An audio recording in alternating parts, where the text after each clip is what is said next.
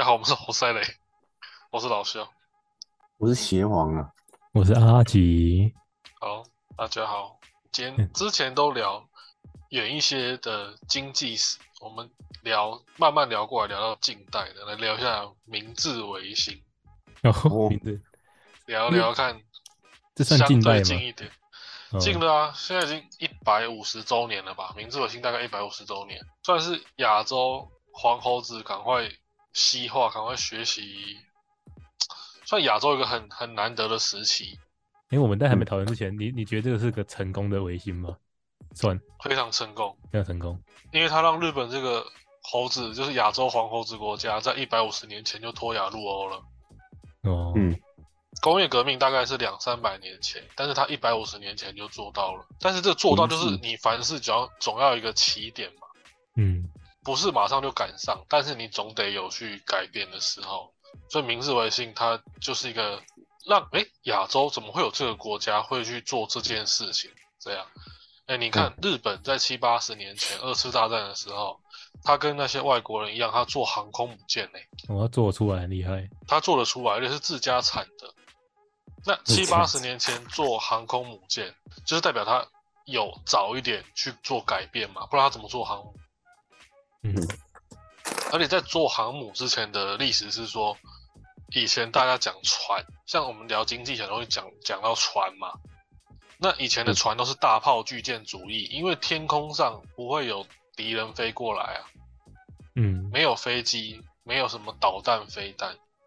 嗯而航母和以往的大炮巨舰主义就是走另外一个方向，所以这明治维新它是一个很成功的国内政治的革新，就是说去学习西化嘛，去学习相对先进的的事情。但是你在学习别人之前，你得自己先做出学习方向的改变呐、嗯嗯，那我们就先聊哈、没问题。明治维新，它最难的不是说废除幕府集权，而是先废除地方势力。像我们有时候看那个什么电视剧啊、小说啦、影集、电影各种都好，我们都会被搞错了，以为当什么皇帝很爽，其实你要当的是地方氏族、地方大家族，那才爽。因为以前资讯不发达，你在地方有势力之后，其实说真的，天高皇帝远啊，他干谁管得到你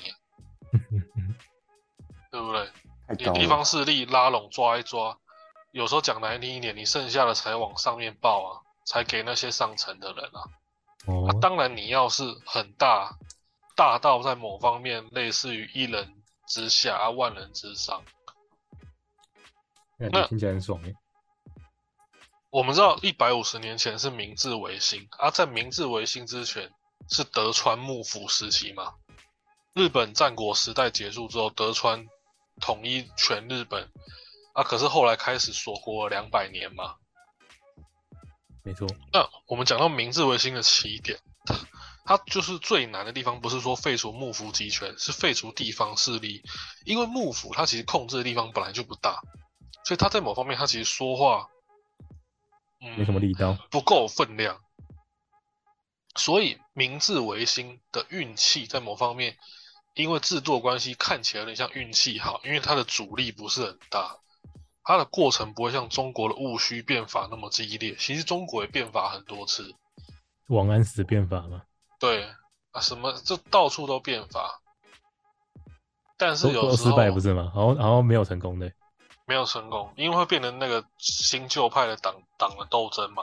嗯新旧党争啊，像而且变法很成功的，再早讲早一点，就是两千年前，以前那个我们大家全部人应该所有人亚洲人应该都有听过，包含日本、韩国都有听过的商鞅变法。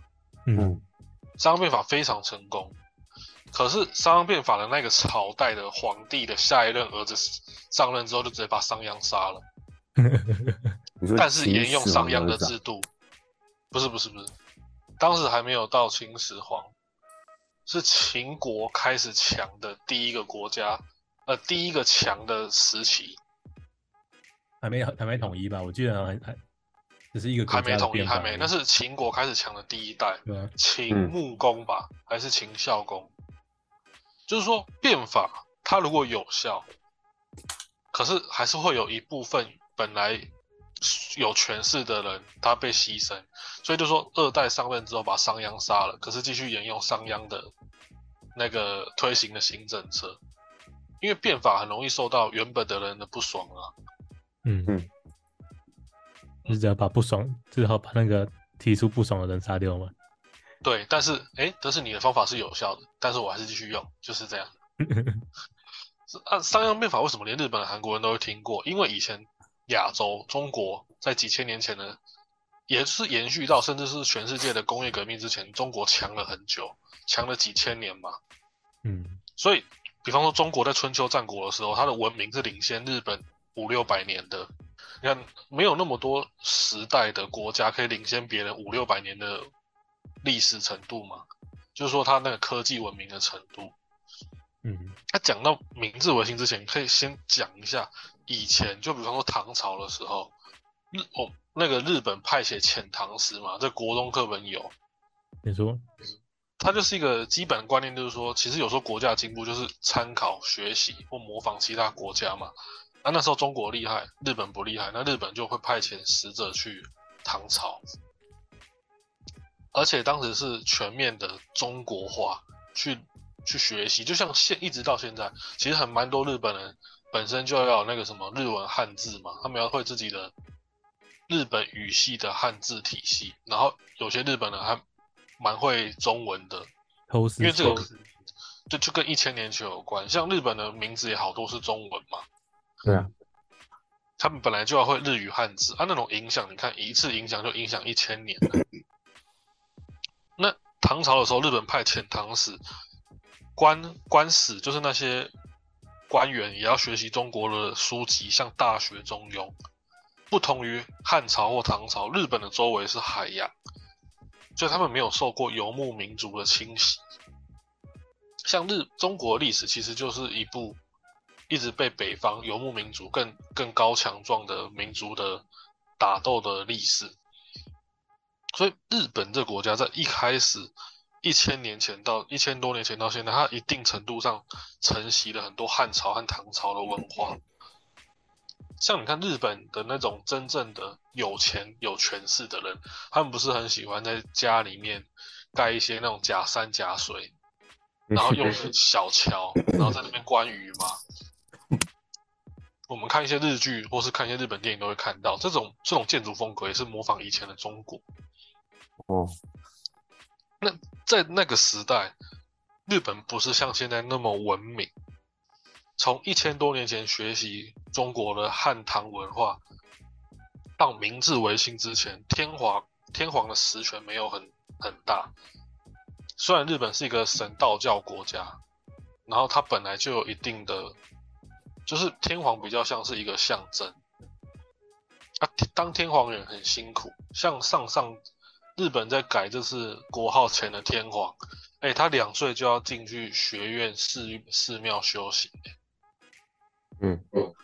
然后一直做到老，就是他世界各地去参访，去学习很多制度。不过我们现在就先讲回去，当时的状况是说，当时的天皇比现在还更惨，没有实权以外，啊，当时所谓的幕府政权，也就是管理现在的东京，然后周围大一点的地方而已。那那附呃延伸在地方各地更大的势力，我们听过叫大明嘛，所以战国我们听过很多所谓哦战国大大明明，哎、嗯就幕府它其实管理的地方真的不多，一直都是靠地方的各个势力，所谓的大明去支撑其他的力量，而大明其实就是我们讲的土皇帝。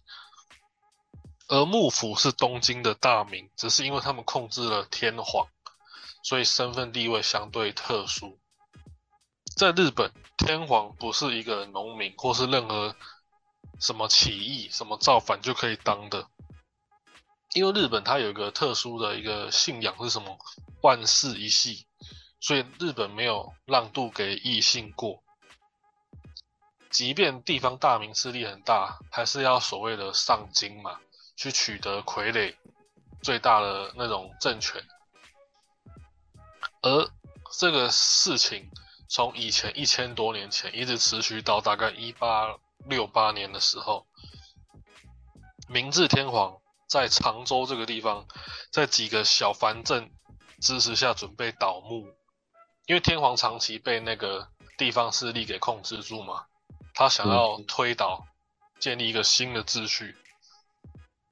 而本身，可是本身怎么说呢？控制天皇的德川幕府政权，他在当时锁国两百年后，已经变成纸老虎了。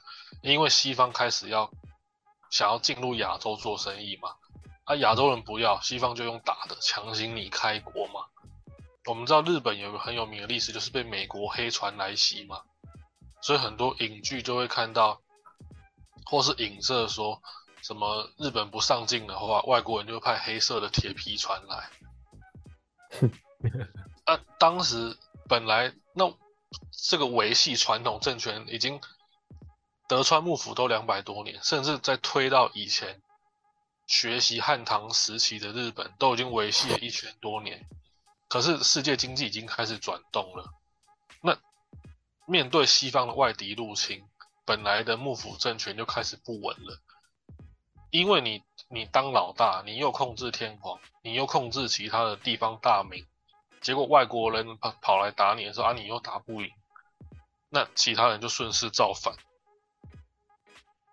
他们顺势造反的提出的方法是说，借天皇的名义，把地方的大名废掉，设立县县市制，革除了地方大名的势力。然后把其他地方原本大名改到东京去居住，啊，给他们很高的薪水，就是不要让他们在其他的地方上作威作福了。这样的一件事情，就是基本上的明治维新。所以明治维新，他一开始其实他遇到阻力真的不算很多，因为有更强大的外族去开扁，啊，整个日本大家都没有办法对付外族了。所以就好吧，那要改革就顺势来吧。明治维新呢，它，嗯，怎么说？现代人很常比较日本的明明治维新和中国的戊戌变法，两者最大的区别是在日本的幕府统治下，其实日本没有一个这么历史几千年的皇权中央集权。天皇和地方反正都没有压倒性的优势。天皇虽然不是军事实力的最高者，他只是一个精神领袖，所以有时候很奇怪，他的他是精神领袖，即便他军事实力不是最强，但是大家也不能去打败他。所以当地方的势力打不赢外国人的时候，天皇。因为他们就是有一个奇怪的信仰，就是我前面提到他的万世一宗啊。但是但是那个信仰强的，那个信仰还是是跟宗教。对，我觉得信仰也是很少见。嗯，照理讲，这可能就是每个国家还是有它传统封封建的地方吧。嗯，所以就变得很奇怪。本来天皇他根本就没什么用，可是，在整个国家都打不赢外国人的时候，反而天皇讲话又变有用。不知道是大家推卸责任，还是想说啊，算了，就放推吧，听听看其他那种改革的想法。没错，所以天皇在这时候，他精神领袖的话语突然间就有力量了。天皇他与他们那群人，就永立天皇派的人，要废除掉地方的大名，把日本的力量集中在一起嘛。所以后来的宪政和议会。大家地方的大名听听之后，好好试试看嘛。啊，宪政和议会就是学习外国人制度嘛。以前亚洲哪有什么？你看那么多剧，亚洲哪有什么宪法？哪有什么开议会？虽然我没有三宫六会六院啊，不过在影剧里面都比较习惯的直接讲成后宫。那大家在尝试着。抵抗外族的同时，接受新规则，而明治维新就这样子慢慢的开始了，就是把地方的势力集中到中央，然后重新创造出政政治制度，日本维新的灵魂人物叫伊藤博文，这应该也蛮多人听过的。柯博文，这个我机器人。伊藤博文也算是近代人物，就像呃，其实日本在某方面还是有它很传统、封建保守的地方，就是说，像之前那个，诶，安倍被杀死嘛，对不对？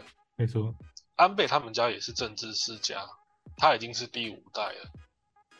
我我还以为你想要突然讲什么地地狱梗之类的。你说烘焙王吗？哎，那他是被开枪打死的哦，对不对？对啊？对啊，被烘焙王打死。总而言之，就是说，其实政治这种势力，它很多时候就是会一直延续下去的。我们现在看到的一些日本人物，他其实都跟我们现在要讲的这个明治维新到现在都很有关联，就是家族内他一直当正几代正几代，嗯，一直延续下来。那这些大家族，他们就开始决定要变法，因为不管以往在日本的本国内，你打我，我打你，吵来吵去，大家都是自家人。可是现在开始要被外国人贬了，反而自家人就不敢再吵了。那以往日本是和中国学习，中国学习很快，因为就在旁边而已。可是现在日本在走近代化的路程的时候，他发现一件事情：中国诶怎么厉害了几千年，就突然间跟不上西方了嘛？因为世界上所有的，比方说宗教改革、文艺复兴、地理大发现、科学革命、天才世纪、工业革命什么什么的，中国都没有了。而日本在明治维新后，他要走向和西方对抗，然后自己强起来道路上，他发现中国强了几千年，啊怎么突然间落掉了？嗯，那一开始他变强。的想法是有了，然后他也要换一个做法。那有时候变强的做法，我们前面经历时讲到什么怎么我怎么样的状况下可以变强，就是抢别人的嘛，流寇吗？海盗抢劫的方式就是最快的。抢钱，抢钱，那抢谁？那抢邻居。中国抢就抢他邻居啊。韩国没什么好抢的嘛，以前韩国那么弱，就是中国的反属国而已，那就抢中国啦。没错，一千年前我们跟他学习，一几几百年之后中国变弱了，那就抢他。所以日本和清清朝当时清朝就打仗了嘛，打打仗打赢之后就签了马关条约，勒索了两三亿的白银，他。签那一次条约，就等于当时日本五年的财政收入。凭借那一笔马关条约，日本也赶快学习外国，建立了什么金本位制度。因为要先让一个国家社会的货币系统先建立起来嘛，不然钱就不能流通啊。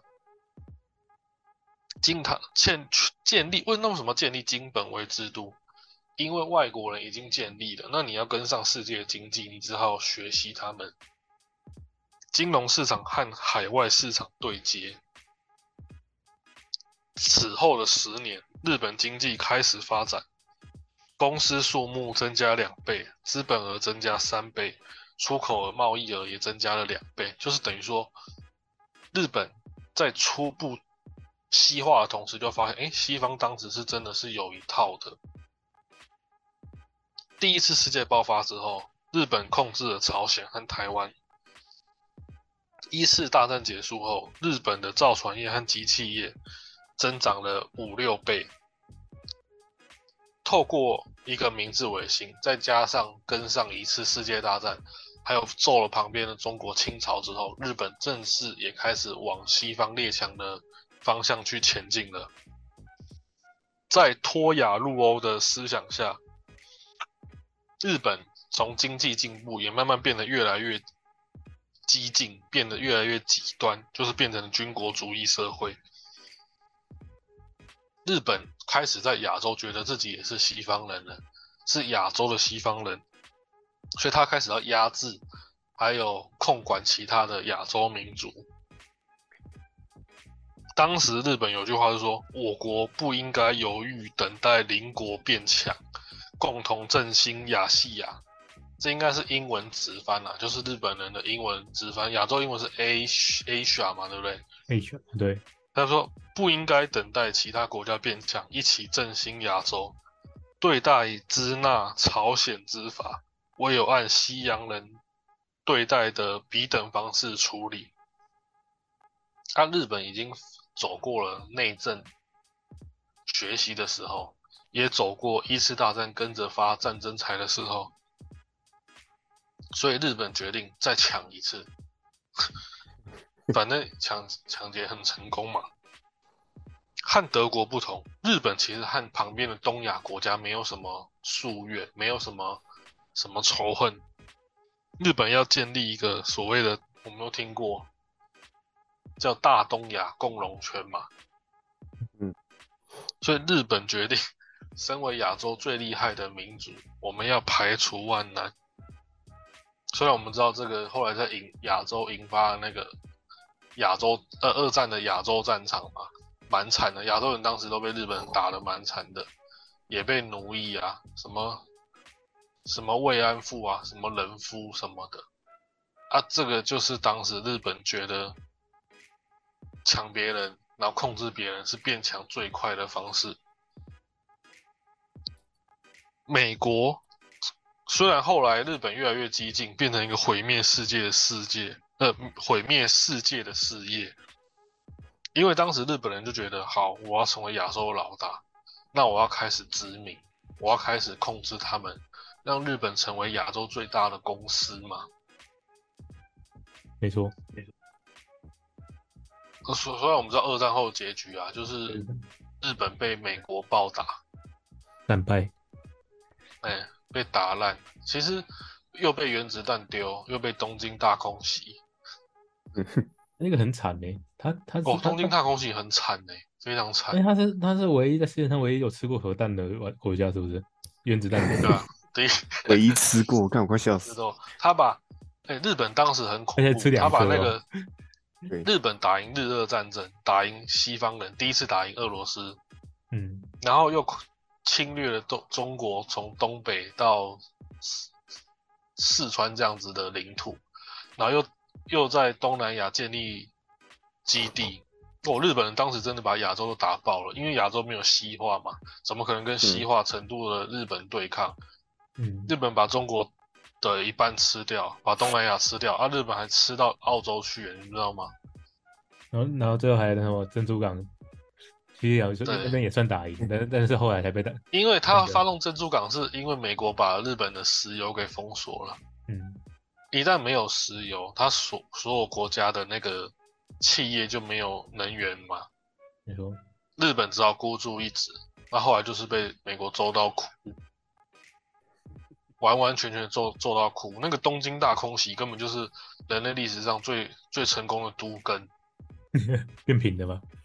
因为当时日本虽然西化盖了很多工厂，可是东京还是古古旧的木造房子啊，嗯，还没有像美国一百年前就有钢筋水泥，所以那个美国那个轰炸机飞过来，飞弹、燃烧弹丢下去，那整个东京都是火海，伤亡撤离，总共伤亡加撤离超过一千，哎，好像五六百万人吧，非常的多哎，以前人根本就没有那么多啊。迁徙，被被美国揍成这样子，日本也算是吃到亏了。当然，他在亚洲的侵略和占领是很成功，也很爽的啦。只是后来去惹了美国，被亲自被美国爸爸亲自揍扁。你知道他们知道谁是老大吗？就等于说，日本从一百五十年前的明治维新一路增长，一路改变经济实力和文明实力是成功的，直到二次大战后被美国痛扁。不过日本他们学，他们有个很厉害的地方是说，他们学习速度很快。他二战后被美国痛扁，就知道跟谁学，跟美国学。直接学爆。对，所以马上就当美国的小弟啊。因为因为因为后后来他又起来了欸，我不知道怎么哦，很快，很恐怖。那个很强哎，日本二战后被打烂，但是十几十几年后就迎来经济奇迹，对吧？是超奇怪的，马上就办奥运会，只只花了十几年呢。二战被打烂的国家，十几年后就办奥运，我我怀疑那个辐射对他们是有益的，基因突变变变强这样子。这是地狱梗吗？可是蛮惨的、啊。哎、那辐射真的是很惨，而且辐射被烧死可能还比较幸运，辐射后天上会下雨，那个辐射哦雨下下来，人也是没救。你会亲眼看见你的皮肤一点一点的脱落，然后内脏开始坏掉，就死了。太可怕了。是